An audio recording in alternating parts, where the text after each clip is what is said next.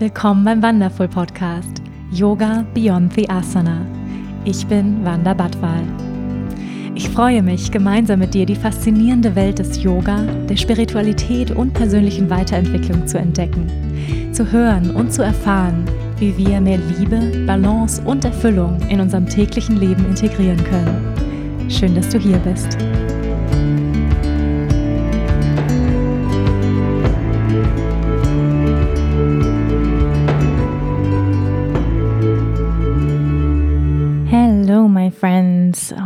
Herzlich willkommen zu einer neuen Folge hier beim Wonderful Podcast Yoga Beyond the Asana. Schön, dass du hier bist.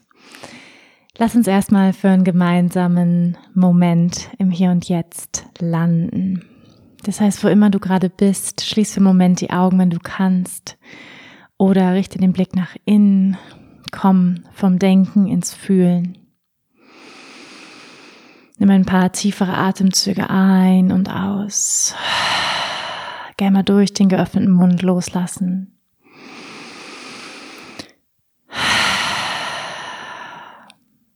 Wenn du kannst, dann schließ jetzt deine Augen. Vielleicht möchtest du auch eine Hand mal auf den unteren Bauch legen und eine aufs Herz, das Kinn leicht senken.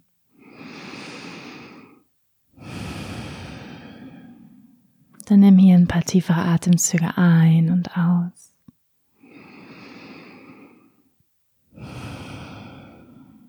Und mit jeder Ausatmung lass ein kleines bisschen mehr Anspannung gehen.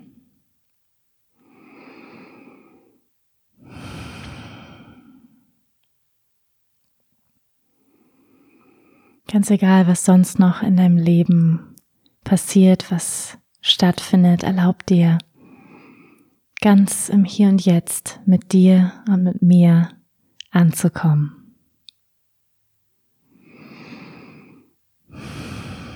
Nur ein paar tiefere Atemzüge in den unteren Bauch.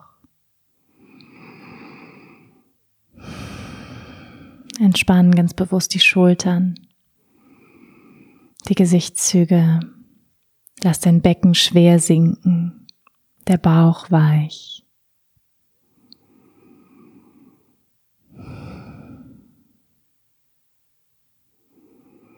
Und wenn du jetzt in deinen Körper reinspürst, nimm wahr, was ist präsent. Wie fühlt sich der Körper an in diesem Moment, an diesem Tag? Ist da vielleicht eine Müdigkeit, eine Erschöpfung, eine Verspannung? Und ohne das, was jetzt ist, ändern zu wollen, einfach nur wahrnehmen, was ist. Wie fühlt sich der Körper an?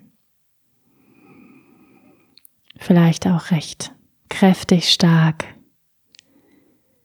vital.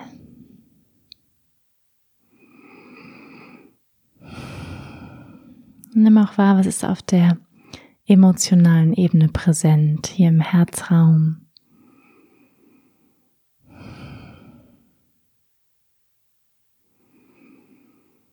Was bewegt sich gerade in deinem Herzen?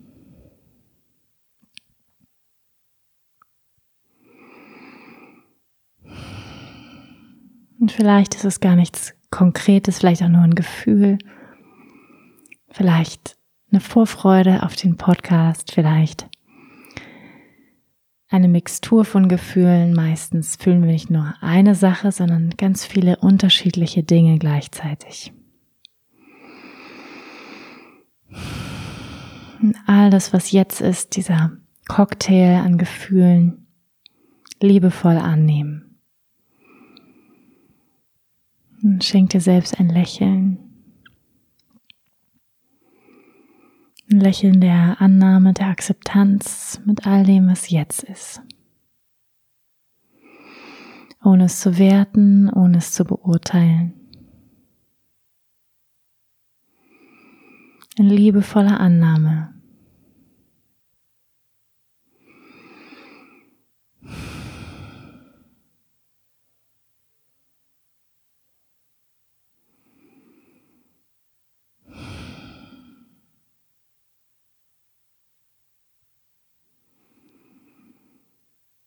Und erlaub dir noch ein kleines bisschen mehr in diesen Moment zu sinken.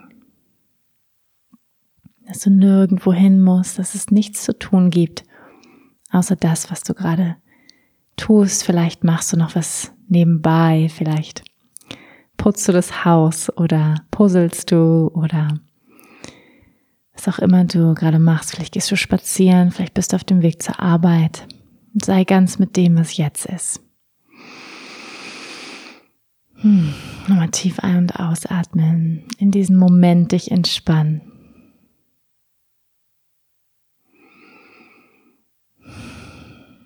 Und schenk dir nochmal selbst ein Lächeln. Und dann öffne langsam die Augen und komm wieder in den Ort zurück, in die Umgebung, wo du dich gerade befindest. Hello, schön, dass du hier bist. hm, ihr Lieben, wir sind immer noch hier im Podcast auf der Bali-Reise. Vielleicht hast du ja die ersten beiden Folgen gehört. Mein Leben auf Bali, Teil 1, Teil 2. Falls nicht, dann ist es nicht schlimm.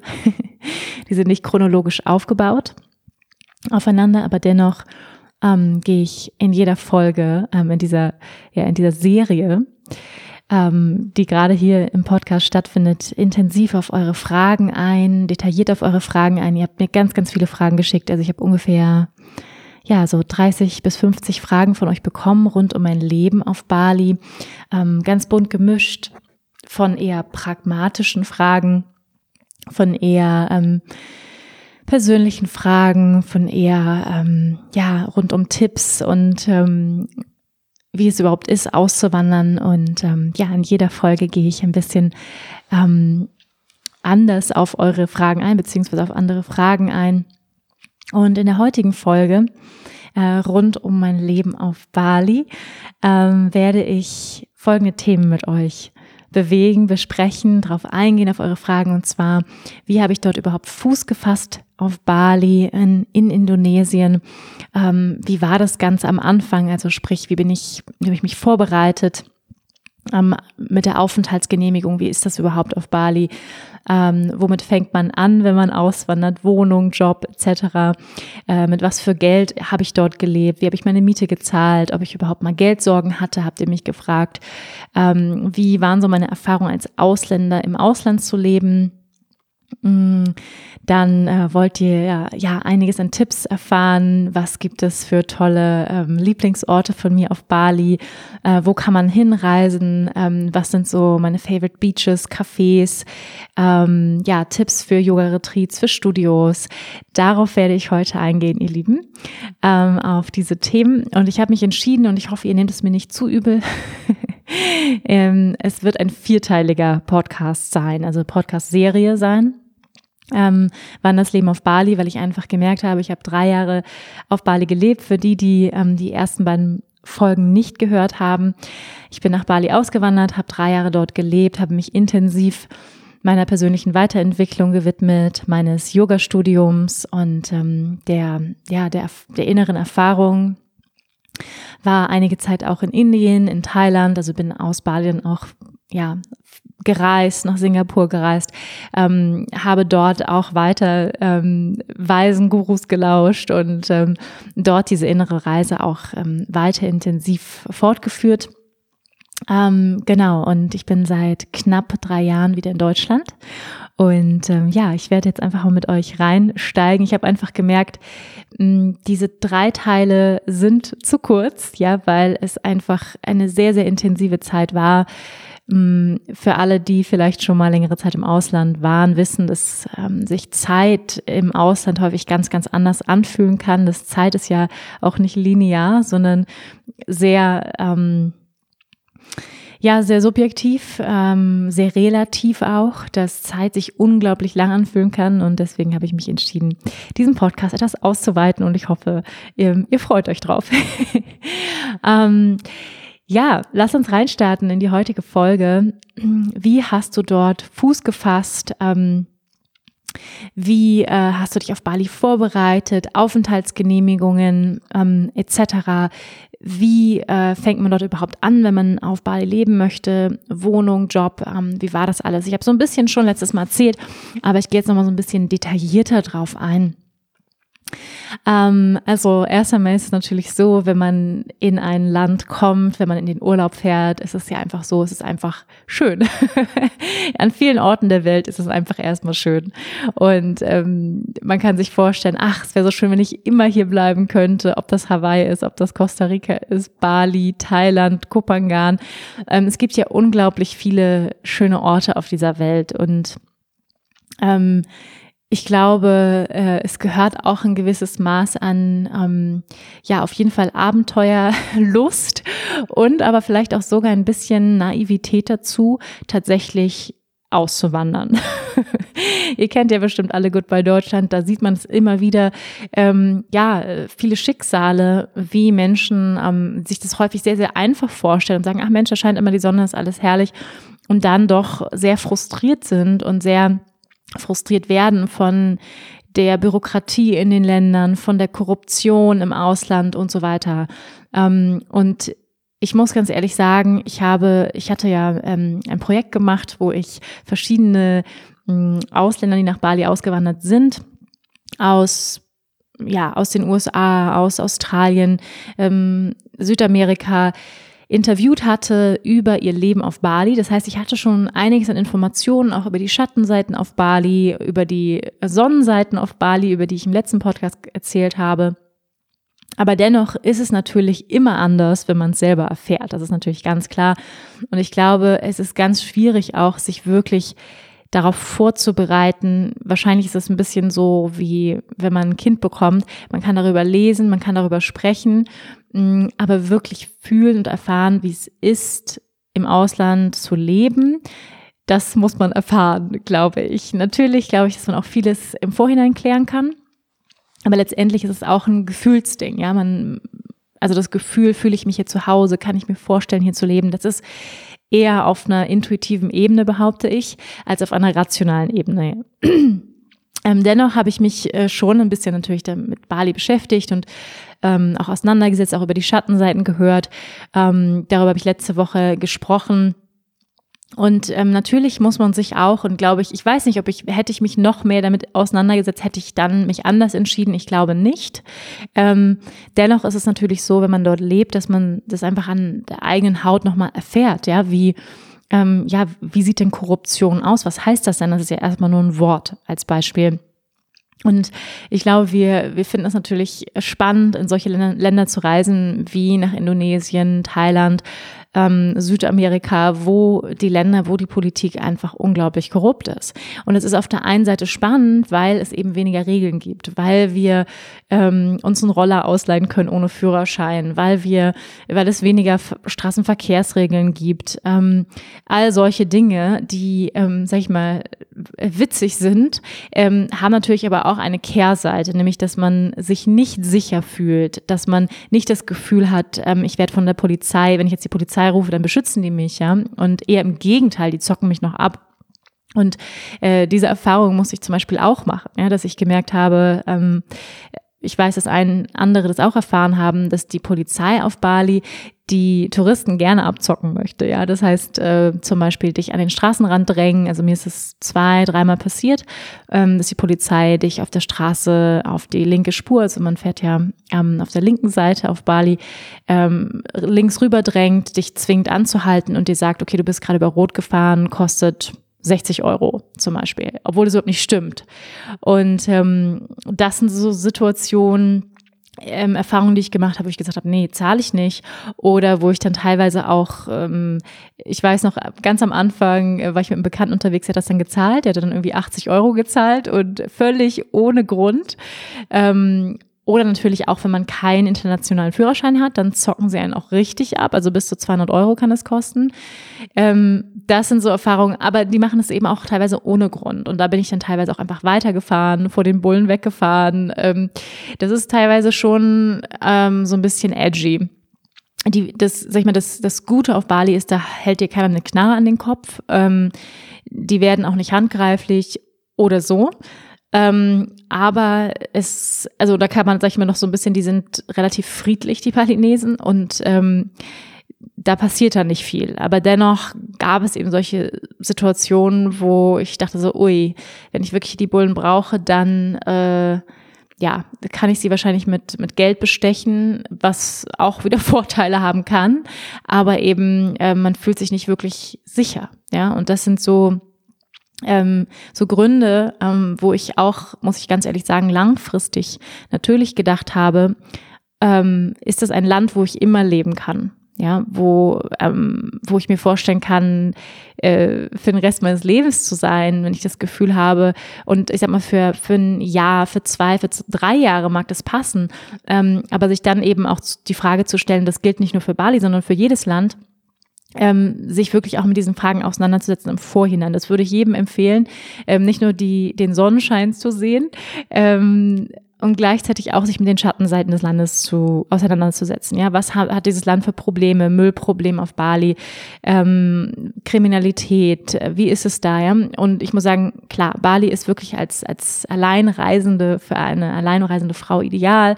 Ich hatte nie wirklich Angst. Dennoch muss man aufpassen, wie ich letztes Mal schon erzählt habe, nicht nachts alleine durch die Gegend zu fahren ähm, keinen Rucksack hinten drauf zu haben auf Hauptstraßen abends, ähm, all solche Dinge, da einfach ähm, achtsam zu sein. Aber das, sag ich mal, würde man auch in Berlin, ja, also auch in Berlin passieren äh, furchtbare Dinge ähm, und es ist teilweise sehr gefährlich. Ähm, ja, das, das glaube ich, müssen wir überall auf der Welt einfach gucken, wo sind wir, wenn wir alleine unterwegs sind, nicht, nicht nachts unterwegs sein, alleine und solche Dinge, ja. Ähm, ja, warum, warum erzähle ich das? Weil ich glaube, ähm, dass es wichtig ist, wenn, wenn man sich diese überhaupt überlegt, ja möchte ich ins Ausland auswandern, sich wirklich auch mit den Problemen des Landes auseinanderzusetzen, ein bisschen zu recherchieren, ähm, was sind kulturelle, politische Probleme ähm, in diesem Land, äh, wie behandeln sie Tiere, wie ist ähm, Thema Nachhaltigkeit und all diese, diese Fragen. Und klar, wenn man sich damit beschäftigt, ähm, könnte man natürlich sagen, ich wandere gar nicht aus, weil dann wenn man sich Bali anguckt, die haben, es, ist, es ist ein Entwicklungsland, das muss man ganz klar sagen. Das Müllproblem ist nicht geklärt. Es gibt keinen kein Tierschutz. Es gibt, ähm, es ist kein soziales System. Es ist kein demokratisches System. Also es ist, ähm, es gibt viele, viele Baustellen, kann man so sagen. Und ähm, das sind auch so Fragen, die ich mir auch gestellt habe, langfristig. Ähm, kann ich in einem Land so leben, wo wir dann, als wo man als Tourist von profitiert. Und das war auch etwas, wo ich sagen muss, ähm, was ich dann bemerkt habe, beziehungsweise auf Bali, es war eine Frage, die mir gestellt hat, wie ist es eigentlich? Ähm, ja, wie, wie ist, wie ist diese, ähm, diese Beziehung ähm, auch zwischen Einheimischen, zwischen Ausländern? Wie mischt sich das Ganze überhaupt, ja, mit der Kultur Balis? Äh, wie ist das Ganze? Wer unterrichtet dort überhaupt Yoga? Machen das auch Balinesen oder sind das nur Amerikaner, Europäer? Und das lernt man natürlich alles, wenn man dann da ist. Dort ist schon eine, eine Zweiklassengesellschaft, ja. Also das heißt, da gibt's die Balinesen und dann gibt's die Experts. Und ähm, das habe ich auch erst mit der Zeit so krass wahrgenommen, dass es wirklich eine Bubble ist von Experts, die dort leben, die sich dort nieder niedergelassen haben. Ähm, das heißt Amerikaner, Europäer, ähm, Asiaten, die sich mischen, ähm, aber dass da doch eine ziemlich große Grenze zu den Balinesen herrscht. Warum ist es so? Zum einen ist es natürlich so, dass wir als Europäer einfach optisch schon mal ganz, ganz anders aussehen. Ja, also das ist schon mal, ähm, wie soll ich sagen, man sticht sehr krass raus. Ja, es ist schon anders, als wenn, ich, wenn man jetzt nach Spanien reist oder so. Man ist riesengroß und hat weiße Haut. Das ist schon mal ähm, einfach optisch, kann man da nicht einfach untergehen und weiß ich nicht, Balinese, ein Balinese könnte einen für einen Balinesen halten. Nein, es ist sehr, sehr deutlich, dass man Ausländer ist. Und ähm, das war auch für mich eine komplett neue Erfahrung. Über die ich mir im Vorhinein ehrlich gesagt auch nicht so viele Gedanken gemacht habe im Sinne von, oh, könnte es da Konflikte geben oder ähm, wie fühle ich mich als Ausländer unter Balinesen? Ich hatte nie dieses, ähm, dieses jetzt sag mal diese Identität, ich bin jetzt Deutsche oder ich habe nie in Hautfarben gedacht oder ähm, ich habe mir da vorher nie wirklich Gedanken drüber gemacht, weil ich auch nie damit konfrontiert worden bin. Ich hatte immer Freunde aus aller Welt, ähm, mir war, ich habe da nie wirklich drüber nachgedacht. Man fängt natürlich drüber an, drüber nachzudenken, sobald man im Ausland ist und damit konfrontiert wird und auch zum ersten Mal die Unterschiede wahrnimmt, ja, zwischen den Kulturen, zwischen, ähm, zwischen der Herkunft. Und man kann es eben nicht man kann es nicht weg äh, sprechen. Es sind Fakten, Realitäten, äh, mit denen man konfrontiert wird. Und ja, das eine ist natürlich einfach dieses, dieser klare optische Unterschied, der, ähm, ja, wo man einfach immer raussticht, wo man, wo man immer, wo es immer sichtbar ist, du bist Ausländer, das ist das eine. Ähm, das andere ist ähm, die großen finanziellen Möglichkeiten, die ganz großen Unterschiede zwischen ähm, unseren finanziellen Möglichkeiten und auf Bali. Da ist eben, ja, dort sind Arbeitskräfte sehr, sehr günstig. Ähm, weshalb ja auch viele Westler dorthin gehen und ähm, auch von diesem Land profitieren. Das heißt, dort Businesses aufmachen, Hotelketten, Yogaschulen, ähm, Klamotten ähm, produzieren und so weiter, äh, wo Bali natürlich auch von profitiert. Ja, Bali lebt hauptsächlich vom Tourismus und wiederum profitieren die Balinesen natürlich von all den Touristen, die dorthin kommen. Ähm, und gleichzeitig tun es natürlich die ganzen Europäer, Amerikaner und so weiter, die dorthin kommen und ein Business aufmachen. Aber es entsteht natürlich immer so etwas wie ein bisschen, ähm, okay, wir haben hier billige Arbeitskräfte, deswegen können wir hier sehr, sehr viel Geld verdienen und Umsatz machen. Und es ist immer so ein bisschen so eine Zweiklassengesellschaft. Ja? Bali war ja Kolonie, ähm, holländische Kolonie vorher, was man teilweise auch noch spürt. Ja, und das ist eben auch das, wo man auf Dauer sich fragen muss, wenn man dort lebt, möchte ich das? Also dieses Gefühl, ich bin hier Kolonialherr und ähm, genieße die Vorzüge ähm, eines Lebens als Weißer ähm, als Privilegierter und profitiere von Bali.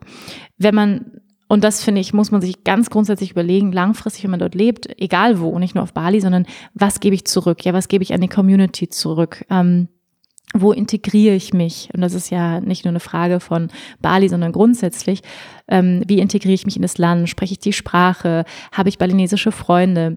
Ähm, all das, ja, gebe ich, spende ich an, an Hundeorganisationen vor Ort oder ähm, Bali Street Moms, ja, dort gibt es Frauen, die auf der Straße leben müssen und so weiter. Also wo engagiere ich mich? Engagiere ich mich für das Müllproblem? Ähm, und ich glaube, da haben wir alle eine Verantwortung, egal wo wir hingehen, ob es Bali ist oder wo auch immer man hinauswandert, ähm, vor Ort dann eben Gutes zu tun und sich bestmöglich zu integrieren, die Sprache zu lernen. Ähm, genau. Ähm, ja, nochmal zurück zu diesen, zu diesen kulturellen Unterschieden oder worauf ich dann auch gestoßen bin, ähm, dann ist es natürlich die, der Glaube, die Spiritualität, wo die Balinesen wahnsinnig offen mit umgehen. Jeder kann, jeder Ausländer äh, kann da beim Straßenumzug mitlaufen. Bei einer Verbrennung eines Leichnams kann man einfach dazugehen. Ja, das ist ja, wäre in Deutschland nicht so, wenn hier jemand beerdigt würde, dass man einfach sagt, ja, Servus, kommen Sie alle her, machen Sie Fotos hier von den Verbrennungen, gar kein Problem. Das würde man in Deutschland ja auf gar keinen Fall äh, ja, sag ich mal, wollen. Mm, und das ist da anders, ja. Da kann jeder, äh, ist herzlich willkommen, man darf überall mit, man darf Fotos machen. Ähm, ich weiß noch ganz zu Anfang habe ich eine Erfahrung gemacht, die war wunderschön wurde ich gleich von einer balinesischen Familie eingeladen zu ihrer Hochzeit. Also ich bin einmal vorbeigegangen, habe irgendwie drei Worte mit denen gewechselt, meinte, ja, wir heiraten morgen, komm doch vorbei und so. Und ich so, was? Ähm, und die laden, ihr müsst euch vorstellen, wenn man in Bali heiratet, auf Bali heiratet, dann sind da so, ist das ganze Dorf eingeladen. Das heißt, es sind so drei bis 500 Gäste. Ähm, die da kommen und es kostet ein Vermögen für die balinesische Familie. Das geht über mehrere Tage. Und so hatte ich die Möglichkeit, ich habe das dann auch alles dokumentiert, fotografisch, den ganzen Tag bei einer balinesischen Hochzeit dabei zu sein, äh, was auch eine absolut ähm, abgefahrene Erfahrung war ähm, und sehr, sehr berührend auch und ähm, einfach diese wahnsinnige Großzügigkeit der Balinesen. Die sind da sehr, sehr offen und sehr herzlich und, und sehr, ja, sehr großzügig einfach, ähm, was ich da erlebt habe. Das ist einfach ganz, ganz toll. Und dennoch ist es immer so, man wird immer so ein bisschen, sage ich mal, ähm, das ist ja auch dieses Devote, was man schon spürt, ja. Äh, wir sind die Weißen, wir sind die Reichen, wir kommen in dieses Land und da habe ich gemerkt, es war, es ist nicht so einfach, da wirklich eine Freundschaft zu entwickeln, weil es natürlich auch andere Werte sind, weil es eine andere Kultur ist und wirklich eine Freundschaft auf Augenhöhe ähm, nicht so einfach ist oder auch schwierig ist. Und ähm, ja, in den, wenn man, muss sich vorstellen, wenn du da in die Restaurants gehst, es sind nur Balinesen, die dich, ähm, die dich bedienen. Ja, also das heißt, und die Balinesen selbst könnten sich es niemals leisten, in diesem Restaurant zu, zu essen, weil ein Gericht kostet acht Euro. Ähm, das könnten die sich niemals leisten. Das heißt, die essen meistens in so Warungs, heißen die auf den Straßen so kleine Straßenlädchen, wo gegessen wird und ähm, da kostet dann Essen eben ein Euro.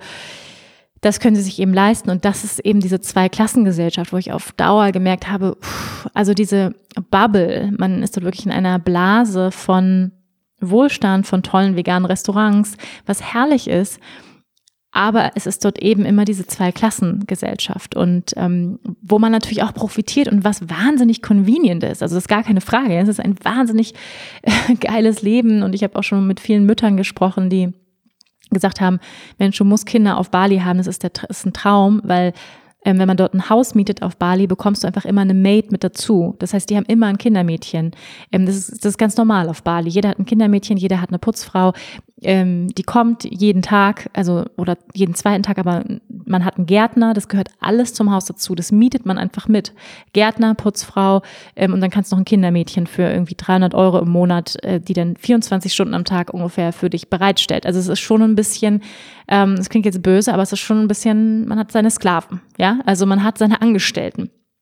Ähm, die einfach sehr, sehr günstig sind. Und wie gesagt, das ist auch überhaupt nicht. Ich habe viele Freunde auf Bali, die leben, die genau dieses Leben leben. Ähm, und da, ich will das auch überhaupt nicht verurteilen, aber ich möchte einfach darüber sprechen, wie es ist. Ja, wie, wie, wie ist es dort zu leben und wie ähm, ist dieser, ja, auch dieser Klassenunterschied. Und das, ich muss sagen, klar, das habe ich, ich habe das auch genossen. Ja, das ist herrlich. Jeden Tag äh, wird alles sauber gemacht, aber es ist halt auch immer, man hat das Gefühl, es ist ein bisschen Hotelcharakter. Also ähm, in den Häusern, wo ich gewohnt habe, ich bin da auch mehrfach umgezogen habe ich immer gesagt, ich möchte bitte, dass die Putzfrau nur einmal die Woche kommt. Ich will nicht, dass jeden Tag jemand dasteht und auch dieses Gefühl, alles Private wird halt alles durchgeguckt ähm, und äh, sauber gemacht und da steht der Gärtner schon morgens um neun und ähm, während du irgendwie noch da im Schlafanzug bist und schneidet schon irgendwie die Hecke, ähm, fand ich nicht so schön. Also ich fand einfach dieses Gefühl, ich bin hier die ganze Zeit im Hotel gefühlt, fand ich nicht so angenehm, ja. Und man hat irgendwie seine Bediensteten, was natürlich ähm, convenient ist und bequem ist. Aber ich habe gemerkt, so, das auf Dauer, äh, ich, also diese Fragen habe ich mir wirklich gestellt. Auch zuletzt, will ich das? Will ich so leben? Ähm, dieses Gefühl zu haben, das sind meine, meine Angestellten jetzt hier und ähm, ich bin irgendwie so der Landlord irgendwie. Und so wirst du eben auch gesehen. Das heißt, so diese, ähm, diese auf Augenhöhe sich begegnen, ist nicht einfach. Ja, ist wirklich nicht einfach. Außer ähm, zum Beispiel, wenn meine Freundin die hat dort auf Bali ein Haus gebaut, ähm, hat es auf Airbnb vermietet und die hat wirklich mit den Arbeitern im Schlamm gestanden. Ja, die hat wirklich selber mitgebaut und ähm, die konnte das auch. Die hatte da auch eine totale Begeisterung für für Bauen an sich ähm, und hatte auch ganz viel Ahnung von gehabt und die hat es wirklich geschafft. Ähm, ja, sprach dann auch fließend Indonesisch, ähm, wirklich mit denen auf Augenhöhe eine Freundschaft, eine Beziehung aufzubauen. Ja, und ich glaube, möchte man langfristig ins Ausland gehen, dann muss es so sein. Dann musst du das Gefühl, also was heißt muss so sein, aber es wäre das Beste für alle, wenn man es schafft, wirklich auf eine Augenhöhe zu kommen und nicht immer als der Reiche ähm, aus dem Westen äh, angesehen wird, der hier das Geld hinbringt, ja, und ähm, der irgendwie über denen steht. Und das ist irgendwie auch kein schönes Gefühl. Also für mich war es nie ein schönes Gefühl, ähm, auch bedient zu werden ähm, in den Restaurants und äh, von den Balinesen. Für mich klar, natürlich, man schafft Arbeitsplätze, man kann das alles von mehreren Seiten be beleuchten und es ist auch ein komplexes Thema und Bali lebt vom Tourismus und so weiter und dennoch, ähm, ja, was, was sind die Aufstiegschancen auch für solche, ja, für viele Balinesen ist es eben der Tourismus, es ist Kellnern, Taxifahrer sein, ähm, Kindermädchen sein, Putzfrau sein, Gärtner sein, das sind die Jobs. Ähm, die es auf Bali gibt. Und es gibt auch eine Universität in Denpasar, wo man hingehen kann. Aber es ist, die meisten Balinesen bleiben auf Bali und das ist, das ist deren Job. Und ich weiß auch gar nicht, ob man das als äh, besser oder schlechter ähm, betiteln muss, weil ich glaube, dass viele, viele Balinesen viel glücklicher sind als wir Menschen im Westen, weil sie ganz andere Werte haben. Für die zählt es nicht so, jetzt irgendwie die große Karriere hinzulegen. Da ist Familie wichtig, ähm, Zusammenhalt ist wichtig, die Spiritualität ist wichtig. Das heißt, ähm, man kann es auch noch nicht mal, finde ich, so sagen, ähm, das ist jetzt irgendwie besser oder schlechter, aber ich habe einfach gemerkt, für mich war es auf Dauer ein Konflikt. Ähm, für mich war es ein Konflikt, ja, immer das Gefühl zu haben, ich bin hier die Privilegierte. Mm, ja, äh, was, ja, was habe ich gemacht? Ich gehe nochmal so ein bisschen zu, meine, zu, meinen, äh, zu meinen Fragen zurück, die ihr mir gestellt habt. Wie habe ich mich vorbereitet? Wie war das mit der Aufenthaltsgenehmigung? Wie habe ich Fuß gefasst? Wie habe ich eine Wohnung gefunden, einen Job gefunden? Wo fängt man an? Ja, wo fängt man an? Ich glaube, es gibt ja nicht sowas wie ein ähm, Nonplusultra. So fängt man an. Ähm, definitiv habe ich mir erstmal ein Touristenvisum geholt. Das geht, ähm, die ändern auch ständig ihre Regularien, deswegen bitte ähm, nagelt mich jetzt nicht darauf fest, was ich jetzt hier gerade sage. Da muss man sich natürlich vorher mit beschäftigen und mit dem ausländischen, ähm, Auswärtigen Amt ähm, sich beschäftigen ähm, von Indonesien und ähm, mit der Botschaft in Kontakt treten und da einfach mal nachlesen. Aber damals war es so, man hatte ähm, sechs Wochen ähm, Touristenvisum und nach diesen sechs Wochen musste man ausreisen. Und ähm, ja, das machen die meisten so, dass sie halt ähm, kurz ausreisen, sprich man fliegt dann nach Singapur für eine Nacht oder zwei oder nach Kuala Lumpur, irgendetwas, was zwei, drei Stunden entfernt ist und kommt dann wieder zurück und ist dann wieder dort. Und das kann man bis zu, also man konnte das damals bis zu drei Monate ausweiten. Ich glaube, das haben sie jetzt beschränkt auf sechs Wochen. Aber ich weiß, dass ich damals drei Wochen am Stück da sein, äh, drei Wochen, drei Monate am Stück da sein konnte und nach drei Monaten immer ausreisen musste. Genau, das ähm, ist natürlich nervig auf Dauer. Man macht das ein sogenannter Visa-Run. Ähm, den muss man einfach alle drei Monate machen. Deswegen ist man auch regelmäßig, man kann das natürlich auch verbinden, indem man sagt, man fliegt mal nach Bangkok oder man ist woanders. Ähm, klar, das kann man auch machen. Aber natürlich, wenn man da langfristig sein möchte, braucht man natürlich eine andere Aufenthaltsgenehmigung, sprich auch ein Arbeitsvisum, wenn man da wirklich länger bleiben möchte und vor Ort arbeiten möchte. Ähm, ja, wie habe ich mich vorbereitet? Ehrlich gesagt so. Ich habe natürlich auch einige Impfungen gemacht. Ähm, da werden einem unterschiedliche Dinge empfohlen. Ich sag mal, die Standardimpfungen wie Tollwut, ähm, Hepatitis, all diese Sachen sind natürlich wichtig und gut, ähm, die aufzufrischen, ähm, da in den Impfpass zu schauen. Ähm, gegen Denguefieber oder so kann man sich nicht impfen, also gegen äh, solche tropischen Krankheiten, da gibt es keine wirkliche Impfung dagegen. Ähm, es gibt so homöopathische Geschichten, die man einnehmen kann, auch prophylaktisch. Äh, was ich auf jeden Fall empfehlen würde im Vorhinein rein aus gesundheitlichen Gründen, sind so Magenschutzgeschichten, ähm, die die Darmflora stabilisieren. Einfach mal in der Apotheke fragen. Ähm, Im Vorhinein, ganz egal, ob es Bali ist oder Asien oder irgendein Land, ähm, wo ihr hinreisen wollt, wo man einfach, ja, wo es andere Bakterien gibt. Ich meine, im Moment ist ja sowieso das Thema Reisen erstmal, glaube ich, für die meisten ein bisschen hinten dran gelegt, beziehungsweise auf Eis gelegt, einfach wegen der ganzen Covid-Geschichte. Aber das so grundsätzlich, ähm, ja, dann natürlich in der Reiseapotheke die ganzen äh, nötigen Dinge zu haben, wie Ibuprofen, ähm, ähm, Paracetamol, ähm, Phenestil gegen Mückenstiche, natürlich Mückenschutz auf jeden Fall. Ähm, und ich, es gibt auf Bali natürlich auch vor Ort diese Sachen, ähm, ähm, sprich Limone, ähm, Limonenspray. Also es ist auf jeden Fall, gibt es viele Mücken, vor allem in den Abendstunden, wenn die Sonne untergeht. Über den Reisfeldern, wo natürlich viel, viel Wasser einfach da ist, gibt es viele Mücken. Es ist ein tropisches Land. Ähm, und dann muss man sich einfach sehr viel einsprühen. Und ich muss sagen, ich bin sonst schon jemand, der sehr auf biologische Produkte achtet und dass sie ähm, keine Parabene haben, keine Zusatzstoffe und all das. Aber da muss ich sagen, habe ich wirklich dieses Antibrom äh, autan Gift, weil das einfach wirkt. Ja, und, und das ist ein bisschen ätzend, weil man muss sich da mehrfach am Tag mit einsprühen. Das gehört, sage ich mal, einfach dazu in diesem Land. Ähm, dass, dass es ja, dass man sich einfach mehrfach am Tag einsprühen muss, vor allem wenn man ähm, wenn man leckeres Blut hat und sie einen gerne mögen. Ähm, ja, das heißt, ich habe es am Anfang so gemacht, bin ab, am Anfang alle drei Monate ausgereist und ähm, dann ist es natürlich so, und das ist, wäre jetzt in jedem Land ähm, die Sache, dass man natürlich einen Job braucht, beziehungsweise irgendeine Möglichkeit, länger dort zu sein, ein Arbeitsvisum zu bekommen. Das ist auf Bali nicht anders. Ähm, es gibt sehr, sehr viele Menschen, die nach Bali reisen und illegal dort arbeiten, schwarz arbeiten.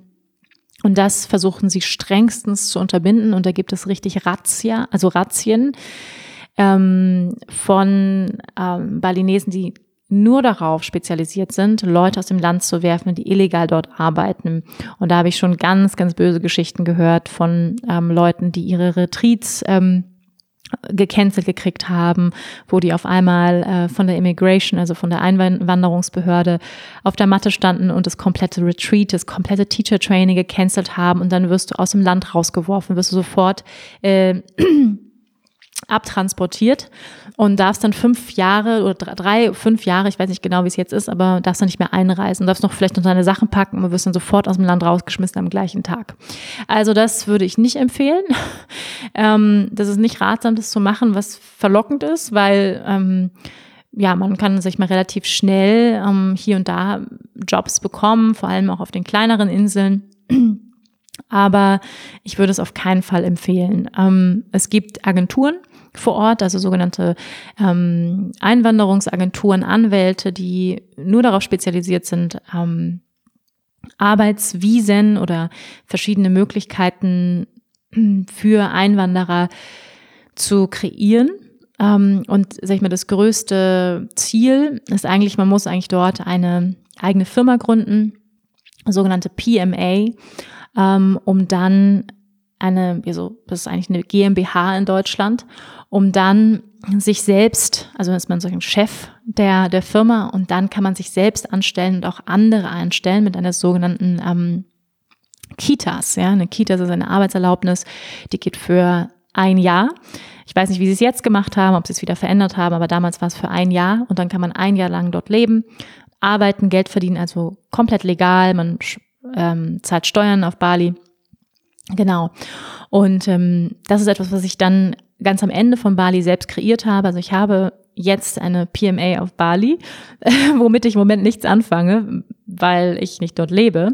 Aber ich habe diese PMA gegründet damals. Es hat allerdings auch ziemlich lange gedauert, also fast ein Jahr, bis der ganze Prozess durchging. Das war auch sehr, sehr frustrierend. Ähm, ich bin jetzt schon fast am Ende äh, der Geschichte, aber ich komme nochmal drauf zurück. Aber das habe ich dann am Ende gemacht und ähm, damit ich dann sozusagen dort legal ähm, arbeiten kann. Und ganz am Anfang habe ich es wirklich so gemacht mit, da gab es auch noch sogenannte, ähm, ich weiß gar nicht mehr, wie die heißen, aber so kurzfristige Arbeitserlaubnis. Also so, dass man einen Monat lang, dann zahlt man irgendwie einen bestimmten Betrag und darf dann einen Monat lang arbeiten. Das, sind so, das ist so ein bisschen Gemauschel, ja. Das ist, sage ich mal, wieder auch die, die positive Kehrseite von Bali, dass solche Gemauscheleien, ähm, so kurzfristige Visa-Geschichten teilweise möglich waren. Und ähm, da habe ich dann tatsächlich mit angefangen. Ich habe dann ganz zu Anfang, als ich nach U-Boot gekommen bin, ich habe sofort angefangen, mich bei den Yoga-Studios vorzustellen. Ich hatte damals 10.000 Euro auf dem Konto und hatte mir ausgerechnet, dass ich eigentlich ganz gut damit ein halbes bis Jahr auskomme. Und ich sag mal, kann man auch. Also man kann ein guten Jahr, denke ich, davon leben, je nachdem natürlich, wie hoch deine Lebenshaltungskosten sind. Bali ist nicht so billig, wie man das denkt. Ähm, wenn man dort in, einem schönen, in einer schönen Villa leben möchte, ja, dann zahlt man schon zwischen 600 und 1000 Euro. Man kann auch mehr zahlen. Wenn man einen Pool haben möchte noch oder so, dann ist man mit einem Tausender auf jeden Fall dabei. Und dann musst du natürlich auch noch essen. Ja, also bist du schon bei 1,5 ähm, und man ehrlich gesagt, ich habe das meiste Geld auf Bali für Essen ausgegeben, weil es einfach so wahnsinnig gute Restaurants dort gibt. Das ist einfach der absolute Wahnsinn. Ähm, und ich muss sagen, wenn man einmal auf Bali war, man ist kulinarisch für den Rest des Lebens für immer versaut, weil man weiß, wie es sein kann. Ja, weil dort natürlich alles frisch angebaut wird die Mangos, die Papayas, ähm, das Obst, die Dragonfruit, die Fresh Coconut, ähm, überall vegan, glutenfrei. Also es ist halt un unwahrscheinlich, was da passiert. Einfach in der gesamten Food-Szene, das ist, das ist unglaublich, die Restaurants, unglaublich. Und ich weiß noch, ich habe damals ja auf, erst in Berlin gelebt, dann bin ich nach Bali gegangen und vor ja vor sechs sieben Jahren war das halt noch so da gab's also glutenfrei Fragezeichen ähm, und da fing es in, in Berlin gerade an, dass es dann irgendwie mal so einen glutenfreien Bäcker irgendwie gab, äh, da auf der Schönhauser Allee. Und ich bin nach Bali gekommen, ich werde es nie vergessen. Und das war einfach Standard. Glutenfreies Brot, äh, keine normale Kuhmilch mehr, sondern es war dann einfach die Frage, möchtest du Mandelmilch, Kokonatmilch oder Hafermilch? Ähm, und dann war es wirklich so, also Kuhmilch stand einfach nicht mehr auf der Karte. Ja, also das muss man sich vorstellen. Also eigentlich quasi eine Zukunftsvision ähm, was wir auf dieser Welt brauchen, ja, wenn wir ähm, diesen Planeten retten möchten, mm, in Bezug auf Klima, in Bezug auf Tierschutz, ähm, all das, ja. Also das heißt, Bali war eigentlich, was das angeht, ähm, schon vor sechs Jahren an einem Punkt, wo ich gesagt habe, ist ja Wahnsinn, habe ich habe ich noch nirgendwo so erlebt, habe ich noch nie so erlebt. Äh, unglaublich, ähm, die Restaurants, die also die Essensqualität, unglaublich Wahnsinn. Ähm, und ja, das, das war auf jeden Fall, das ist sehr, sehr, ähm, sehr, sehr, sehr schön, gar keine Frage. Ähm, und man isst einfach, ich habe, ich habe, glaube ich, am Anfang, ich habe äh, total zugenommen, weil ich einfach nur essen war. Ich war wirklich jeden Tag, dreimal am Tag essen. Ähm, dann die veganen Cakes, also Raw Cake, hoch und runter, Vegan Cheesecake und äh, Blueberry Cheesecake und was auch immer, ähm, mich da durch, durchgefressen, durch die gesamten Karten von U-Boot und, und ähm, Changu. Und ich glaube, ich meine, es wächst natürlich auch die ganze Zeit, aber ich war so ziemlich in jedem Restaurant und Café in U-Boot und Django unterwegs. Ähm, wer das liebt, einfach dieses Café Life, ähm, Food Life ist einfach unglaublich, gar keine Frage. Ähm, ja, da, das vielleicht, das vielleicht einmal so zu dem, zu dem ähm, Essensangebot. Wie, wie bin ich jetzt drauf gekommen? Ach so, wir waren stehen geblieben bei bei U-Boot, bei ähm, wie habe ich angefangen zu arbeiten und ich habe tatsächlich mit einer, ähm, ja mit so einem Monatsvisum angefangen. Ich habe damals beim Radiantly Alive vorgesprochen, vorgesprochen. Äh, ja, es war wirklich so ein bisschen Casting-Style. Ich kannte das schon, weil ich das schon in Berlin gemacht hatte. Mm, das heißt, sie haben wirklich Yogalehrer, die, die sich dort beworben haben in der Yogaschule. Ähm, in eine Klasse genommen und dann hat jeder irgendwie zehn Minuten unterrichtet und das habe ich auch gemacht. Wir waren, glaube ich, 10, 15 Yogalehrer. Und das war dann sozusagen, ergibt dann eine Klasse, ne, wenn jeder 10 Minuten unterrichtet. Und dann haben dort die Teachers, Senior Teachers, die schon dort waren, ähm, ja, uns zugeschaut ähm, und ich kannte dieses, dieses Casting-Ding schon von, natürlich von meinem Schauspielhintergrund. Und deswegen hat mich das gar nicht so gestresst, aber es war schon äh, interessant, ja, also schon natürlich auch aufregend. Zehn Minuten, zack, und du musst irgendwie zeigen, was du kannst als Yogalehrer, auf Englisch natürlich, sehr klar. Mein Englisch war zum Glück immer gut. Es war immer eins meiner absoluten Lieblingsfächer in der Schule, immer Leistungskurs Englisch gewesen. Und ähm, ja, deswegen war das für mich eigentlich eine große Freude, auf Englisch zu unterrichten, aber dennoch natürlich auch neu. Ganz, ganz klar. Und ich habe, ich weiß noch, ich habe mir damals ein Vokabelheft angelegt mit den ganzen englischen Begriffen, weil, was weiß ich, Outer Ankle, Chinbone, ähm, äh, Rotation of the Knee oder was auch immer. Das waren so ja, das waren Begriffe, die man normalerweise jetzt, wenn man Englisch spricht, nicht unbedingt lernt. Ähm, die ganzen anatomischen Begriffe, ähm, spirituelle Begriffe auf Englisch und so weiter. Was hat mir ganz, ganz viel Spaß gemacht. Und ja, ich wurde dann sofort genommen und bin so, habe sofort angefangen zu unterrichten. Also es ging innerhalb von drei Wochen die ersten zwei Wochen habe ich nochmal mit meinem Papa gechillt und dann habe ich wirklich sofort angefangen zu unterrichten. Es war auch wirklich mega.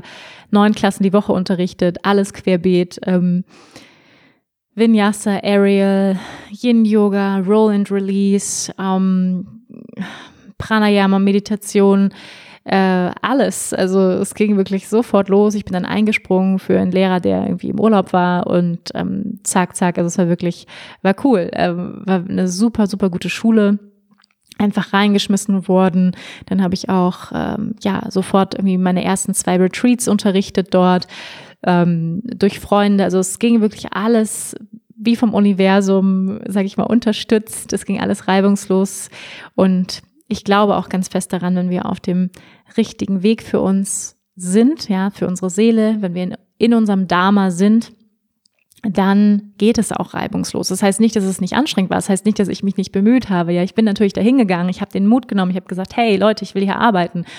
Und ähm, das habe ich auch übrigens immer gemacht. Ich habe mich immer initiativ, ich bin da häufig initiativ einfach hingegangen und gesagt, hey Leute, ich will hier arbeiten. Wo kann ich mich bewerben? Los geht's, ja.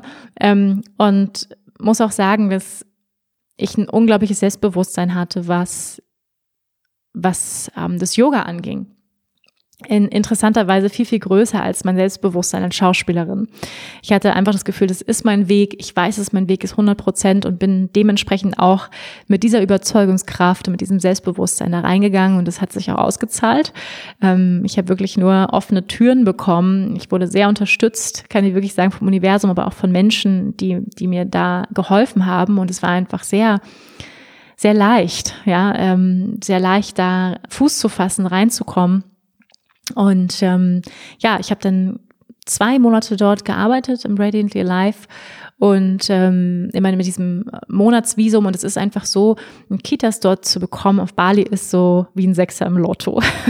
Jeder will eine Kitas haben und es ist aber einfach so, dass die Companies selbst, ähm, zum Beispiel von Radiantly Life, von Ubud, von Yoga Bahn, ähm, dass die nur eine bestimmte Anzahl haben an Kitas, heißt Arbeitsgenehmigungen, einjährige Arbeitsgenehmigungen, die sie vergeben dürfen. Das heißt, ähm, die liegen da einfach nicht nur so rum, sondern die sind wahnsinnig heiß begehrt, diese Arbeitsgenehmigung für ein Jahr. Das heißt, es ist wie eine Anstellung. Das heißt, das Yoga-Studio stellt dich quasi an für ein Jahr, die zahlen für dich, ähm, die, die zahlen für dich, das wird dir sozusagen auch abgezogen, so ein gewisses Fee, dass du da bleiben darfst, dein ähm, deine Steuern gehen davon ab. Also das ist ein sehr, sehr, sag ich mal, beliebter, ähm, beliebter Schein, den man dann bekommt, wenn man so eine Kitas hat. Muss man ein Jahr lang nicht ausreisen, man arbeitet legal, man darf das bewerben und so weiter und so fort. Ähm, und da gibt es einfach sehr wenige von, von diesen Kitas. Und es ist für jedes Unternehmen auf Bali so, dass sie pro Kitas, also pro Arbeitsgenehmigung, müssen sie fünf ähm, Locals anstellen, was ich eigentlich sehr, sehr gut finde. Ja, das ist super, weil natürlich die Locals dadurch einen Job bekommen, weil man die Locals unterstützt vor Ort, ähm, dass es einfach ein, Geben und Nehmen ist, dass sie dann, dass nicht nur da reinkommen und sagen, ich zock jetzt hier einfach ab, mache ein Big Business. Nein, dass auch natürlich die Bevölkerung davon profitiert. Das finde ich eine super Regelung, aber es kostet natürlich auch das Unternehmen viel Geld. Das heißt, wenn Sie eine Kitas vergeben, ja, wenn Sie dich als Yogalehrer jetzt anstellen, dann müssen Sie fünf weitere Balinesen auch anstellen. Ja, das heißt, das ist für die eine große Nummer. Das ist eine große Überlegung, die Sie sich machen und ähm, dementsprechend ist es sehr schwierig, eine Kitas zu bekommen.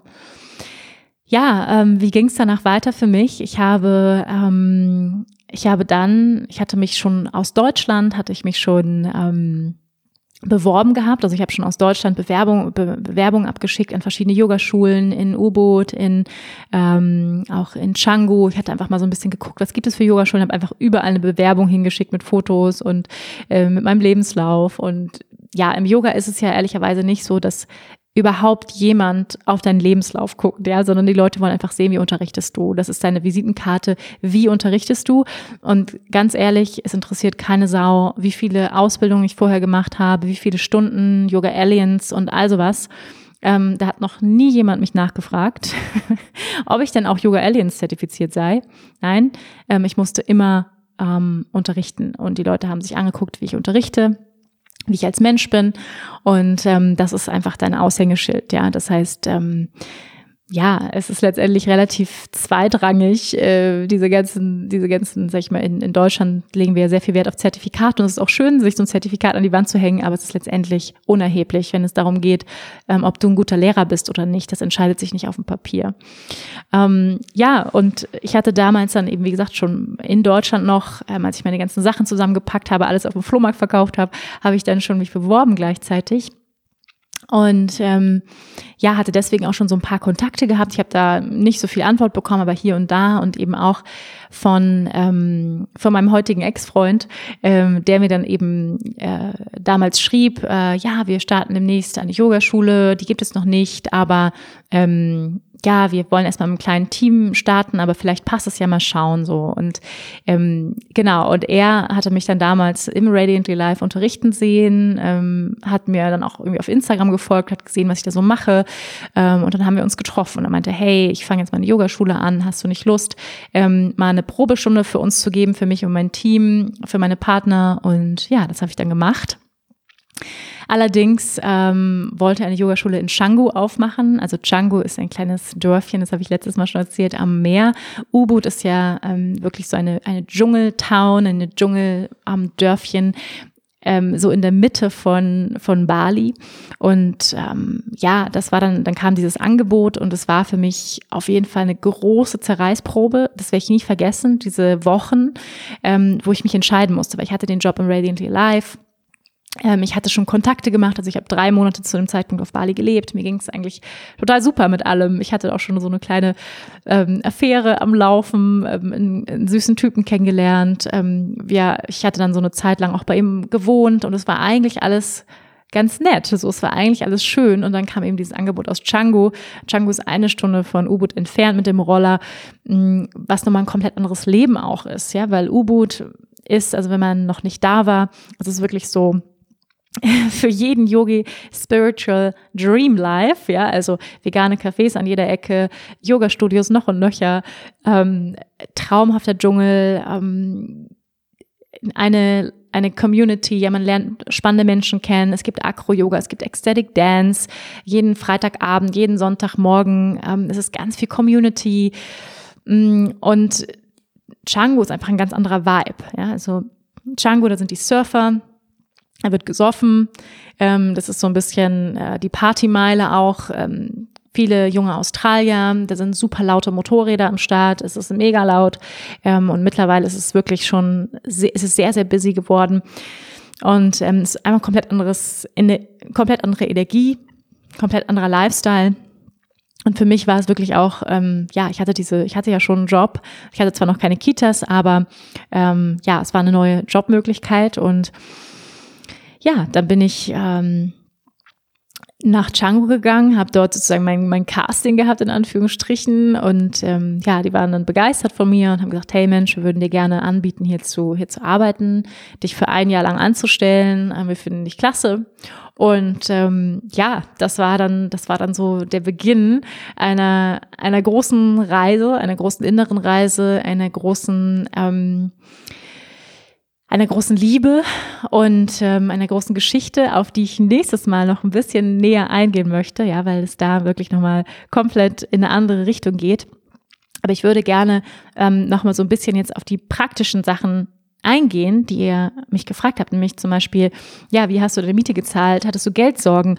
Ähm, ja, ich habe es eben schon gesagt, ich hatte 10.000 Euro und ich glaube, ich habe letztes Mal schon erzählt, dass ich eine Steuernachzahlung hatte, genau von diesen 10.000 Euro und all das Geld wieder verloren habe. Das heißt, ich hatte wirklich zu dem Zeitpunkt, habe ich wirklich von, den, von der Hand in den Mund gelebt. Das heißt, ich habe da man muss wirklich dazu sagen, ähm, ich hoffe, ich äh, entromantisiere nicht die Vorstellung eines Yogalehrers, aber Yogalehrer verdienen sehr, sehr wenig Geld.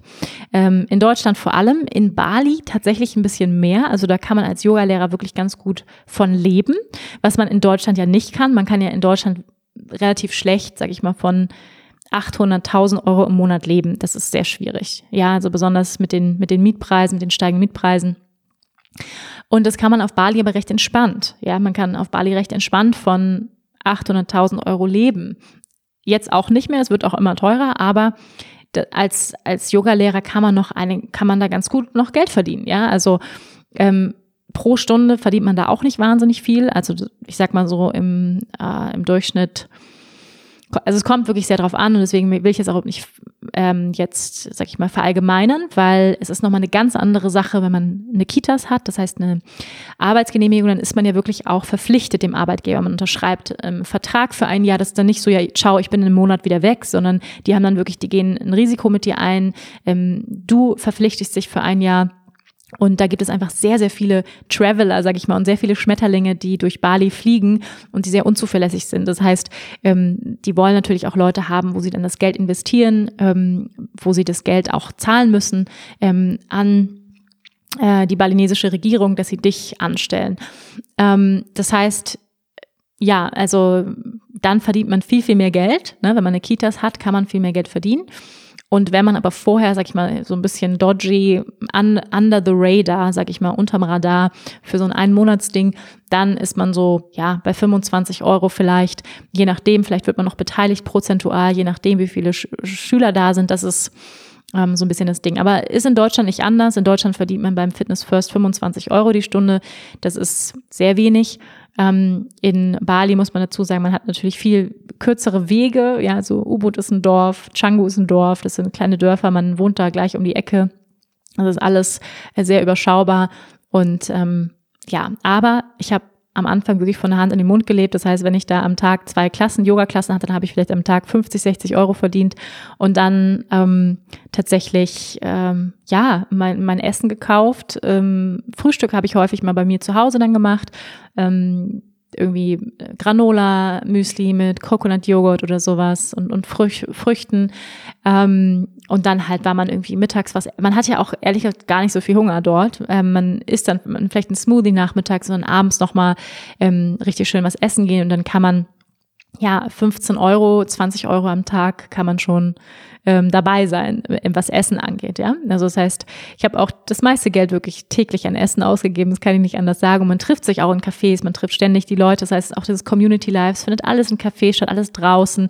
Und man geht einfach auch gerne ins Café. Ja, das ist einfach, ähm, da findet so das Leben statt, sage ich mal. Leute arbeiten in Cafés, Coworking Spaces, alle sitzen da mit Laptop, was mittlerweile auch in vielen Cafés verboten ist. Da steht dann richtig ein Schild hier ist kein Coworking Space, bitte kein Laptop, ja, weil die Leute das halt auch ausnutzen und dann natürlich die Leute kein Geld mehr mit, ähm, mit Essen verdienen, ähm, mit Gerichten verdienen, die sie dort servieren, weil die Leute einfach dort die ganze Zeit über Stunden sitzen und arbeiten. Das ist natürlich auch nicht Sinn der Sache. Aber man kriegt natürlich auch überall Wi-Fi. Das ist ja in Deutschland oder hier auch noch nicht so, dass man in jedem Café Wi-Fi hat und überall arbeiten kann. Das ist dort einfach so ein bisschen gang und gäbe, dieses Digital Nomad Life. Das ist so ein bisschen normal. Aber ja, also am Anfang war es wirklich so, also die ersten drei Monate ähm, war es wirklich so, bis ich dann eben eine Kitas bekommen habe und bis ich dann wirklich, äh, sag ich mal, auch fest angestellt war, ähm, war es am Anfang ähm, erstmal ja von der Hand an den Mund.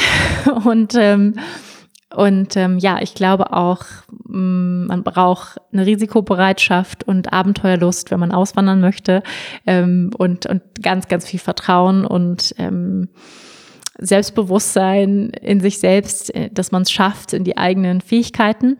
Und ähm, ja, es ist manchmal crazy, auch wenn ich das jetzt so erzähle, weil ich ja heute sehr erfolgreich bin und ähm, das mir aber alles selbst erarbeitet habe, natürlich auch mit Unterstützung und äh, von, von vielen tollen Engeln along the way auf dieser Erde und im ätherischen Raum. Aber ähm, letztendlich habe ich all das, was heute da ist, mir selbst kreiert.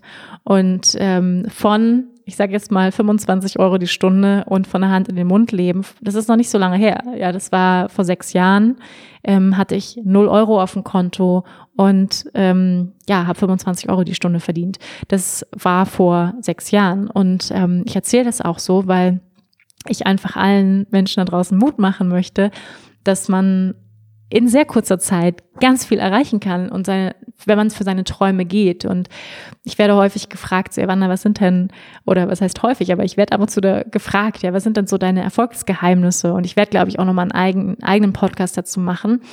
Ähm, was ich auf jeden Fall sagen kann, ist ähm, eines der größten Erfolgsgeheimnisse ist Leidenschaft. Ja, ist die absolute Leidenschaft für etwas und dafür zu brennen und dafür zu gehen, egal was ist. Ja, und ich war immer ein Mensch. Ich habe die Dinge nicht gemacht wegen dem Geld.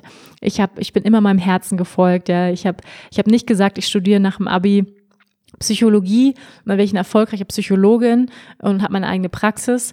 Ähm, nee, ich wollte äh, Tanz, Gesang und Schauspiel machen, ähm, also Musical. Und mein Papa hat gesagt, ja, mach das ruhig, wenn du arbeitslos werden willst. Ja, und, und man kann ja auch bei Yogalehrer kann man das auch sagen. Ja, mach ruhig Yogalehrer, wenn du arbeitslos werden willst.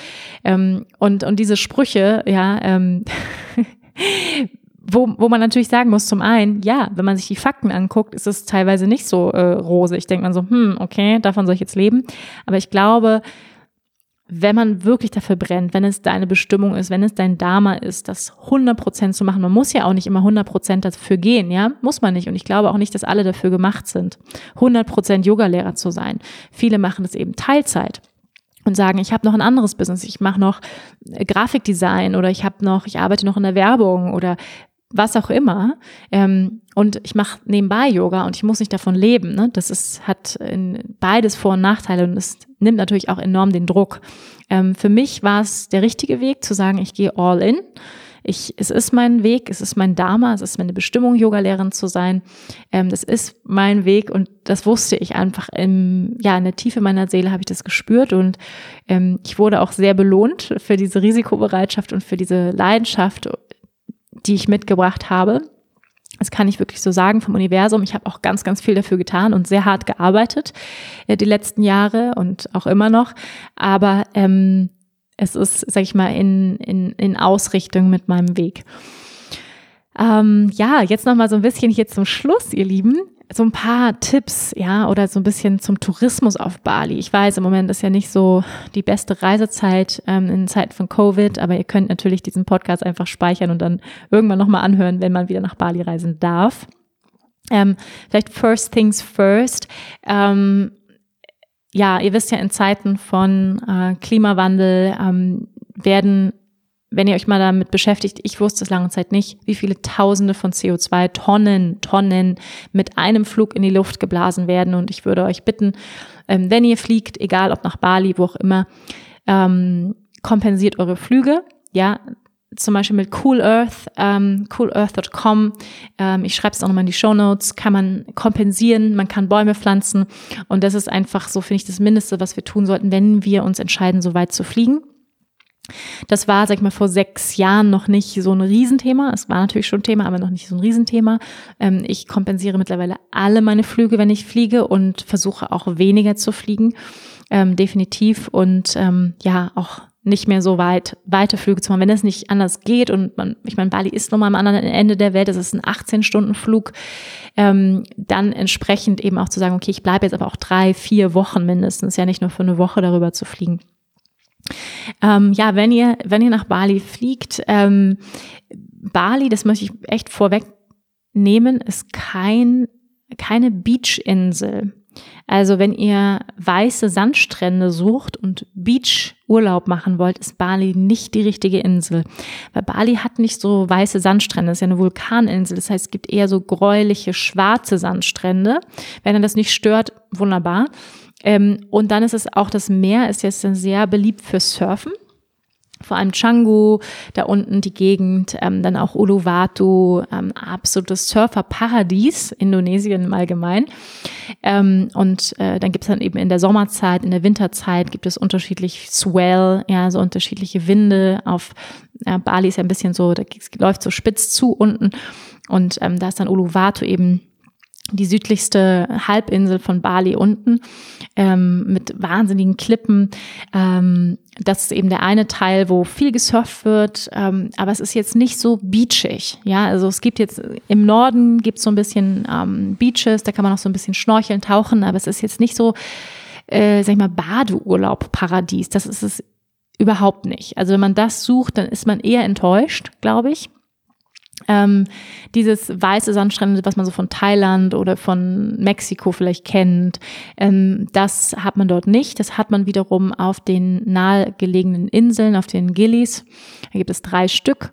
Ähm, Gili Air, Gili Travangan und Gili Meno. Ja, Gili Travangan ist so die Partyinsel, wo man dann mit der Fähre zweieinhalb, drei Stunden rüberfährt. Ist schon die Überfahrt, by the way, ist sehr anstrengend mit Massen von Touristen. Ich glaube jetzt gerade nicht, aber fand ich immer sehr intens. Ähm, da wird halt viel gesoffen ähm, und gefeiert auf Gili Travangan. Dann gibt's Gili Air, das ist so ein bisschen so ein Zwischending mit vielen so Bob Marley, wird dort die ganze Zeit hoch und runter gespielt und Tracy Chapman, also so ein bisschen laid back, ähm, kiffen, Pilze, ähm, Pilze trinken im Glas, also so ein bisschen Chillo Millo und dann Gilimelo, Gilimeno ist so die, man sagt auch, ähm, die äh, Honeymoon-Insel für Romantiker, äh, so ein bisschen einsamer, ganz sweet. Ähm, ich war schon auf allen drei Inseln, die sind sehr schön, ähm, aber auch ganz anders von der Energie. Sie sind ähm, eben vom, vom Glauben, leben dort vor allem Muslime.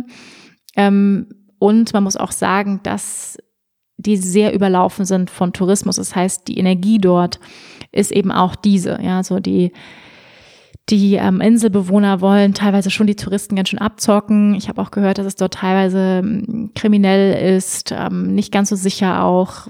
Es wird eben viel gefeiert. Ähm, es ist nicht ganz so eine welcoming Stimmung. Ja, so rein von der Bevölkerung her.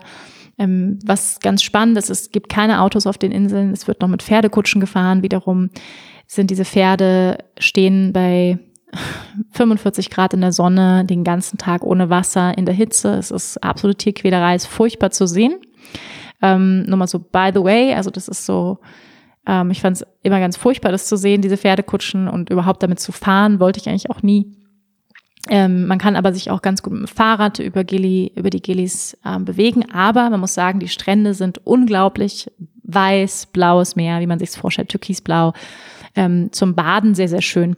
Ähm, was ich auch sehr schön finde und sehr empfehlen kann, ist ähm, Nusa Lembongan. Äh, Nusa Lembongan ist so nur 20 Minuten, halbe Stunde mit der Fähre von Bali. Ähm, Nusa Lembongan, Nusa Penida, ähm, ja, relativ nah dran. Ähm, sehr schöne Inseln. Ähm, da kann man wirklich auch weißen Sandstrand und dort kann man wundervoll mit Mantarochen schnorcheln, was ich sehr empfehlen kann. Das war eine ähm, der wunderschönsten Momente in der Zeit dort, ähm, kann ich wirklich sagen, ist mir sehr, sehr stark im Gedächtnis geblieben. Das Schnorcheln mit Mantarochen es ist schon scary, wenn man da so auf dem Boot ist und auf einmal sieht man dort so also sechs Mantarochen und die haben ja oben auch so eine Spitze drauf, genauso wie Haie. Und bei mir, ich bin erstmal ausgefreakt, ja. Ich dachte so, oh mein Gott, ich springe auf gar keinen Fall in dieses Wasser rein. und die sind huge, ja, die sind riesig, die tun einem ja nichts, die essen ja nur Plankton. Die sind riesig. Also im Durchmesser teilweise so, äh, ja, die haben Durchmesser von zwei Metern teilweise. Das ist Wahnsinn. Ähm, zwei, drei Metern, also riesig, manche noch größer. Und ähm, ja, die fliegen da so unter einem lang, das sind wie, wie Vögel im Wasser, das ist wunderschön, also es war sehr berührend, sehr, sehr berührend. Und ich habe mich dann auch getraut und habe äh, ja, habe mit denen geschnorchelt und geschwommen, das war wunderschön, äh, Schildkröten, man kann mit Schildkröten schnorcheln, das ist traumhaft, also das ist wirklich sehr, sehr schön. Ähm, was kann man sagen? Also zwischen den Inseln, den Gillies ähm, und, und natürlich auch rund um Nusa Lembongan, Nusa Penida kann man dort sehr schön schnorcheln, tauchen. Nusa Penida, da war ich selber noch nicht, habe aber gehört, dass es unglaublich schön sein soll. Ja, weniger touristisch, ähm, weniger erschlossen, touristisch einfach ganz, ganz toll. Dann gibt es natürlich noch Lombok. Äh, Lombok ist ähm, ja auch, auch eine Insel, nahegelegene Insel, wo man auch hinfliegen kann. Auch nochmal, man sagt so ein bisschen wie, wie Bali vor 20 Jahren, also das heißt weniger erschlossen, ähm, aber kommt jetzt auch immer mehr für, für viele Surfer, die fliegen dort oder fahren dort am Wochenende rüber ähm, auch von Bali, machen dort einen Urlaub auf Lombok. Äh, wunderschöne Natur, wunderschöne Strände, gar keine Frage. Aber eben auch, muss ich sagen, von der Energie eine ganz, ganz andere. Da habe ich auch schon so einige Gruselgeschichten gehört von, äh, von Lombok. Ähm, ja, sollte man auch auf gar keinen Fall nachts nach äh, Einbruch der Dunkelheit alleine durch die Gegend fahren. Ähm, und ist einfach auch ein anderer Vibe, weil eben auch der muslimische Glauben vor allem dort praktiziert wird und dann nicht ganz so viel Offenheit, würde ich sagen, den, den Westlern gegenüber ist vor allem natürlich auch nicht, weil wir da, wenn wir da halbnackt irgendwie auftauchen, was natürlich einfach absolut im Konflikt steht mit ihrer Religion.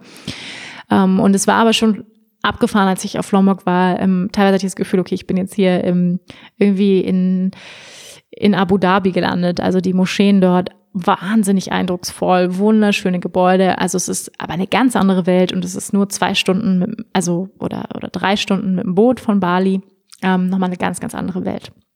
Ja, so viel so ein bisschen zu den zu den Inseln, also und zu den Beaches, sage ich mal. Ähm, und ich glaube auch, wenn man nicht weiß, wo man, das ist ja wie immer oder wie überall auf der Welt, wenn man nicht weiß, wo man hin soll, dann äh, macht man eben auch vielleicht eine bestimmte Erfahrung. Ja? Zum Beispiel, ich meine, heute gibt's ja Travel-Blogs und Vlogs ohne Ende auf YouTube, wo man sich natürlich super informieren kann.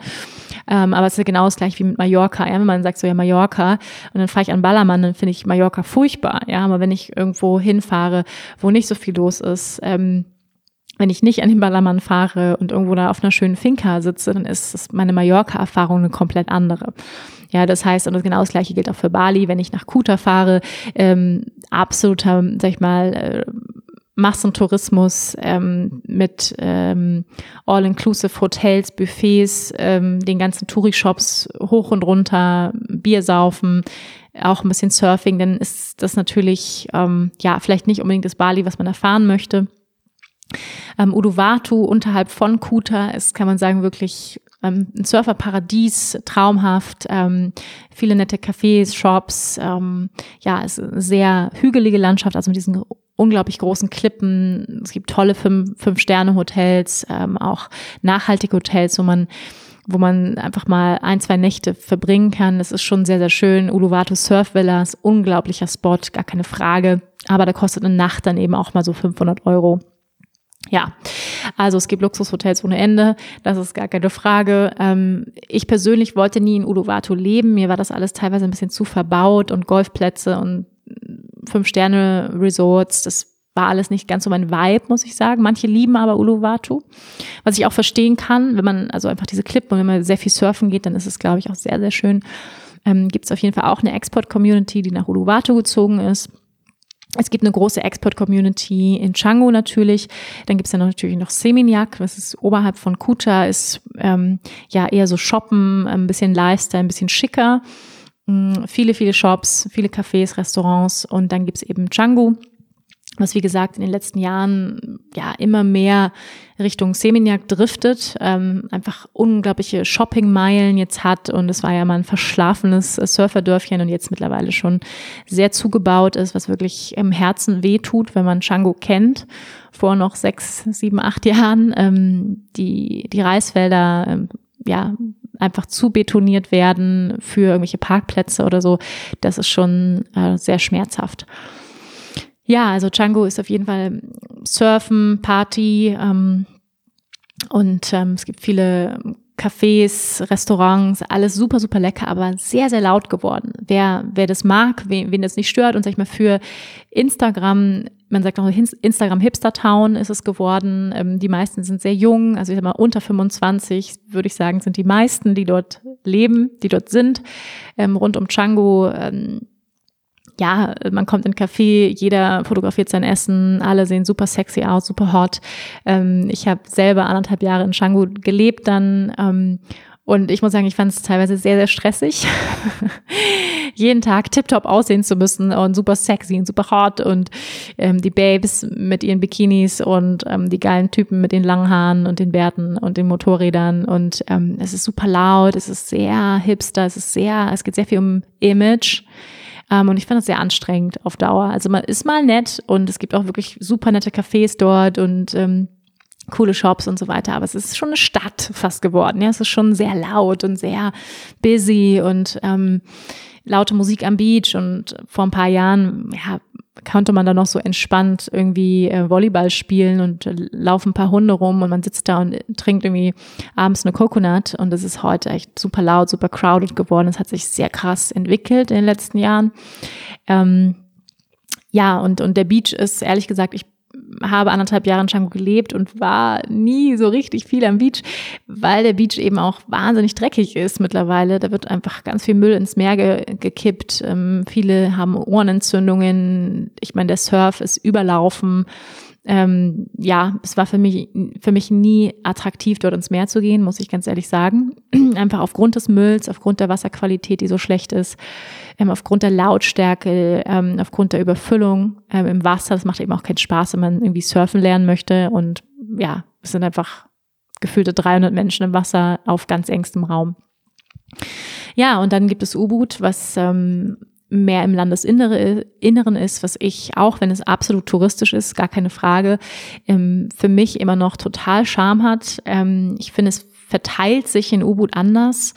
Ähm, es gibt natürlich unglaublich viele Shops, Restaurants, all das auch, alles innerhalb von U-Boot und dennoch finde ich, hat es dennoch Charme und viele, viele der Experts, das heißt der Zugewanderten, der Einwanderer leben so ein bisschen außerhalb und arbeiten dort auch eben, sei es als Yogalehrer, als Heiler, als Coach, ähm, haben ein Restaurant, einen kleinen Shop, ja, also das heißt, man lebt dann so ein bisschen außerhalb von U-Boot und das kann man sehr, sehr gut. Man kann dort wirklich im Dschungel leben und ähm, in der wunderschönsten Natur und man ist irgendwie mit dem Roller in fünf Minuten irgendwie in der City in den coolsten Cafés und das ist halt einmalig, fand ich auf Bali, die Lebensqualität, absolut in der Natur zu leben, ähm, rings irgendwie in der Mitte von, von Locals, wo viele Balinesen leben und zack ist man irgendwie in kürzester Zeit ähm, auch wieder ähm, irgendwie im Leben und ähm, in tollen Restaurants, Yoga-Studios und so weiter. Genau das gleiche gilt natürlich auch für, für Chango, die meisten Locals. Ähm, und als ich dort gelebt habe, habe ich auch eben so ein bisschen außerhalb gelebt. Ähm, einfach, dass man irgendwie zehn Minuten fährt oder so ins Center, weil man, weil es sonst einfach sehr, sehr laut ist. Sehr, sehr laut. Motorräder, super laut, diese Shopper. Ähm, ja, man denkt ja immer so Bali, Urlaubsinsel, das ist sehr belebt, das ist sehr anstrengend auf Dauer, sehr heiß, sehr intens. ich will es euch jetzt überhaupt nicht aus, ausquatschen, aber ich erzähle euch einfach so ein bisschen, wie es ist, dort auf Dauer zu leben, weil es ist ja was anderes, als wenn man da eine Woche ist oder, oder einen Monat oder ob man dort lebt. Und ich glaube, wenn man so ein bisschen seine so eine Community gefunden hat, seine Leute und auch weiß, wo man hingehen kann und äh, wo es jetzt nicht immer Touristen überlaufen ist, dann ist es auch was anderes. Und ja, es leben, es gibt dort eine große, große Expert-Community, wie gesagt, von Australiern, von Europäern, die sich dort niedergelassen haben. Und da kommt man auch relativ schnell rein. Ja, wenn man dorthin geht, man lernt super schnell Menschen kennen und ähm, dennoch musste ich auch tatsächlich feststellen, ich habe mir, wie gesagt, vorher da nie wirklich Gedanken drüber gemacht, beziehungsweise mich selbst nie als, als Deutsch ähm, identifiziert oder mich damit, ähm, ja, mich so gesehen, dass ich jetzt irgendwie Deutsch bin. Aber wenn man im Ausland ist, dann merkt man erstmal, wie deutsch man eigentlich ist, wie man denkt, äh, was die eigenen Werte angeht. Ja, man, man sagt den Deutschen ja Sa Sachen nach wie äh, Pünktlichkeit, Zuverlässigkeit, ähm, äh, eine, eine gewisse Genauigkeit, ähm, eine gewisse Ehrlichkeit, eine Ernsthaftigkeit, ja, solche, solche Dinge sagt man uns Deutschen ja nach. Und ähm, das merkt man erst, wenn man, also beziehungsweise habe ich äh, gemerkt ähm, im, im Ausland, ja, zum Beispiel dieses Hey, how are you doing? Ja, hey, wie geht's dir? Ähm, das fragt man ja ständig unter Amerikanern, Australiern und ähm, und ich habe so gemerkt, dass, dass diese Frage stellen wir ja nicht so in Deutschland. Ja, hey, wie geht's dir? Na, alles klar bei dir? Ähm, so dieses, das macht man vielleicht mal schon, aber in der Regel will man schon auch wissen, wie es dem anderen geht. Ja, und ich habe dann am Anfang gemerkt, ich habe dann immer ernsthaft darauf reagiert, wenn, wenn ich so gefragt wurde. Und dann war ich immer so ganz, entstand immer so ein komischer Moment, weil ich wirklich dachte, dass das den anderen interessiert, wie es mir geht. Und, und das ist aber, eigentlich heißt es nur Hi, ja, so how you doing heißt eigentlich nur hi und du musst auf jeden Fall immer antworten, yes, doing great. So, es geht mir super, ja. Und wenn du dann sagst, ja, hmm, actually, if I'm honest, hmm, at the moment, so, dann wird man erstmal schon mal komisch angeguckt, ja, wenn man ernsthaft darauf reagiert. Und ich habe gemerkt, das hat mich extrem genervt. Ähm, also eine gewisse Oberflächlichkeit, ja, wo ich einfach auch dachte, hey, das ist vielleicht vor allem bei Amerikanern so, Nein, es ist aber auch bei Australien so und es ist so ein bisschen der Vibe, der da herrscht. Ja, hey, how you doing? Are you, you rocking your day? Yeah, you're doing great? So und, und man hat so das Gefühl, boah, wenn es mir nicht so geht, dann fühlt man sich gleich schlecht, ja, wo man so das Gefühl hat, darf es mir irgendwie auch mal normal gehen? Darf ich irgendwie, darf ich auch mal einen schlechten Tag haben oder muss ich mal nur awesome, ja, yeah, great und you're looking great, you're looking awesome, you're looking sexy, are you rocking, rocking your day? So, wo ich das Gefühl hatte, hey, darf ich irgendwie auch so, darf ich authentisch sein, darf ich normal sein, darf ich ehrlich sein? Und damit hatte ich wirklich zu kämpfen, muss ich ganz ehrlich sagen, ähm, wo ich, ja, wo, wo man hervor, man, klar, man sieht man ja offensichtlich, okay, Balinesen, andere Kultur, andere Werte, ähm, und so weiter. Das ist sehr offensichtlich, nur, sag ich mal, unter Menschen, die vielleicht ähnlich aussehen, ja, die, die eine helle Hautfarbe haben, die ähm, West, also ich habe immer gedacht, es gibt gar nicht so große Unterschiede zum Beispiel zwischen ähm, Australiern und Deutschen als Beispiel. Da habe ich gedacht, ach, das ist doch gar kein Unterschied, ja, oder oder Deutschen und Amerikanern, obwohl ich schon viel gereist bin vorher. Aber für mich war das immer so, da ja, da gibt's eigentlich gar nicht so viele Unterschiede und habe dann aber gemerkt, okay, wow, da gibt's viele Unterschiede, gibt's Werte, ja, ganz große Unterschiede auch in Werten, im Umgang miteinander, im Humor, ja, wo ich, wie gesagt, ich spreche sehr gut Englisch, aber ähm, einfach auch am Anfang gemerkt habe, wow, ich, ich check's gar nicht. Ja, ich checke den Humor nicht, ich, ich komme da gar nicht mit. Ähm, und das waren schon, also das war sehr herausfordernd zu merken, okay, ich bin Ausländer unter den Balinesen, aber ich bin auch Ausländer unter den Australiern. Und ähm, und ich habe mich, wie gesagt, vorher nie so gesehen. Ich hätte das nie über mich gesagt. Ich habe mir gesagt, das ist gar kein Problem. Wir sind alle gleich. Wir, ähm, wir all one. Wir sind one family. Es gibt keine Unterschiede so. Und habe dann aber gemerkt, okay, krass, es gibt doch, es gibt große Unterschiede und ähm, es ist alles ein bisschen oberflächlicher. Man kommuniziert anders und da habe ich mich auf jeden Fall einsam gefühlt am Anfang. Da habe ich auf jeden Fall das Gefühl gehabt, wow, ich bin, ich bin ganz anders. Ich bin Europäerin, ich bin Deutsche. Und das war wirklich zum ersten Mal in meinem Leben so, dass ich das so bewusst wahrgenommen habe, dass ich bewusst wahrgenommen habe, okay, ähm, es ist ein anderer Vibe und es ist auch, es war auch schwerer, ja, wirklich in die Tiefe zu gehen mit Leuten, ähm, weil es natürlich auch auf Bali einfach ein großes Kommen und Gehen gibt. Viele ble es bleiben nicht viele, ja, die, die ganze Zeit Durchreise, wirklich in die Tiefe mit Menschen zu gehen, wirklich tiefe Freundschaften zu knüpfen, war nicht einfach, war schwierig und ähm, habe auch immer wieder von Experts gehört, von Locals, die dorthin ausgewandert sind, dass es sehr schwierig ist für sie enge Freundschaften zu schließen. Oder man findet eine gute Freundin, dann geht sie nach einem Jahr auch wieder weg. Also es ist sehr Transit, es ist sehr Transit. Es wird die ganze Zeit gereist und, und ähm, sehr viel Veränderung, jeden Tag neue Menschen in der Yoga-Klasse. Ja? Also man hat selten irgendwie die gleichen Menschen, jeden Tag neue Menschen in Cafés und es ist sehr viel Bewegung.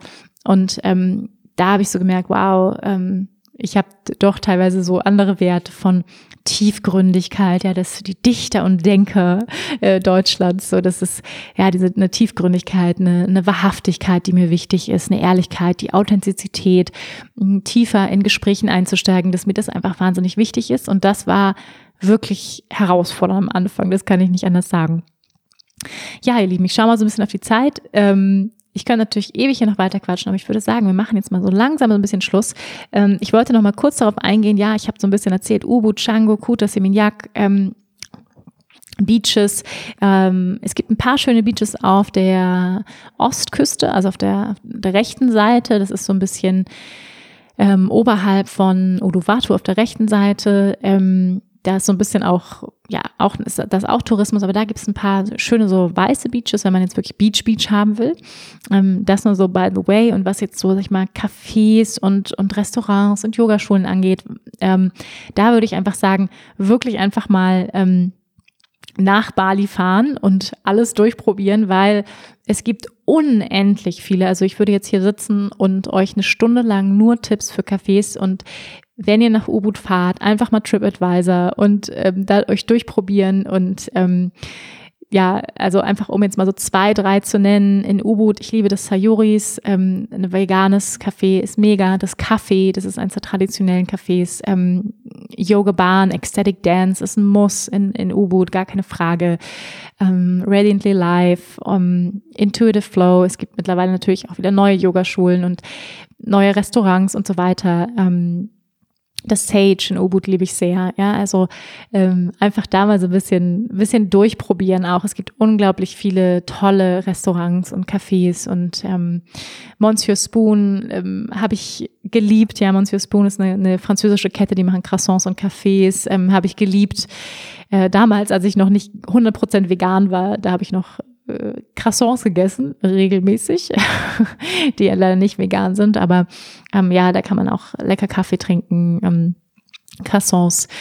Ähm, und ähm, ja, Django ist natürlich auch voll von Cafés. Ähm, das, das Veda, das ähm, Montius Spoon, wie gesagt, war ich sehr, sehr oft. Es gibt dort das Baraka, ähm, super leckere Pizza.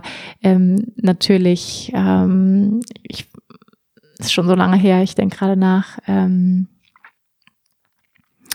egal, ihr findet es, wenn ihr TripAdvisor eingebt und einfach mal guckt, da gibt es unendlich viele Cafés, Restaurants, es ist wirklich super easy zu find, ähm, kann man alles durchprobieren und es gibt auch tolle Warungs, das kann ich auch sehr empfehlen, ähm, ja, die kleinen Warungs, die Local ähm, Restaurants dort mal durchzuprobieren. Es gibt tolle Massagen ähm, in, in, in U-Boot wie auch in Bali, äh, in, in Canggu einfach mal durchprobieren. Es gibt wahnsinnig tolle Massagen, Massagetempel und die Massagen sind einfach mega. Das ist etwas, was ich unglaublich vermisse, das sind die guten Massagen auf Bali, ähm, die einfach ganz, ganz toll sind. Es gibt Pediküre, Maniküre, was man einfach auch recht günstig dort bekommen kann. Das hat auch immer sehr, sehr viel Freude gemacht.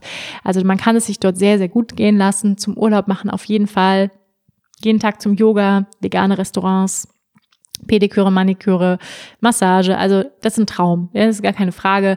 Und da muss man sich auch nicht in ein Fünf-Sterne-Hotel einmieten, sondern einfach, man kann dort auch in ein Hostel gehen ähm, und man kann sich auch so sein eigenes kleines Retreat dort kreieren. Ja, das ist gar kein Problem. Also einfach nach Ubud rein und ähm, wer, wer mehr mit Django vibe, wie gesagt, ich finde Django mittlerweile nicht mehr so erholsam, muss ich einfach ganz ehrlich sagen. Es ist sehr laut, es ist sehr crowded in Covid-Zeiten ist natürlich was anderes, aber ähm, in Ubud kann man einfach wunderbar hinfahren, ähm, jeden Tag Yoga machen, Massagen, sich's gut gehen lassen, das ist gar kein Problem und wie gesagt, mittlerweile gibt es TripAdvisor und alles ähm, hoch und runter, äh, wo ihr Tonnen von Cafés findet und einfach, wenn man da durch die Straßen fährt und irgendwas sieht gut aus, das liegt alles. Man kann sich einen Roller ausleihen ähm, und ähm, ja, vielleicht noch so ein paar Sätze zum Roller fahren. Ähm, traut euch. Mm, ich bin vorher auch nicht, doch stimmt gar nicht, ich hatte einen Roller, als ich, als ich äh, 17 war. Aber ich bin jetzt nicht regelmäßig Roller gefahren vorher. Aber man, man, man darf, man sollte sich trauen auf jeden Fall. Das ist so das Fortbewegungsmittel auf Bali. Man läuft eigentlich fast nirgendwo hin. In Ubud kann man sehr gut laufen. Da gibt es Bürgersteige. Django ist nicht so ge geeignet für Laufen. Ähm, kann man mittlerweile auch, aber so zum Laufen ist U-Boot eigentlich super. Man kann da sehr gut rumlaufen, ist aber auch bei der Hitze jetzt nicht unbedingt so super. Sehr, sehr anstrengend zu laufen. Deswegen nimmt man auch sehr schnell zu, wenn man den ganzen Tag in Cafés sitzt und Rawcake isst und mit dem Roller durch die Gegend fährt.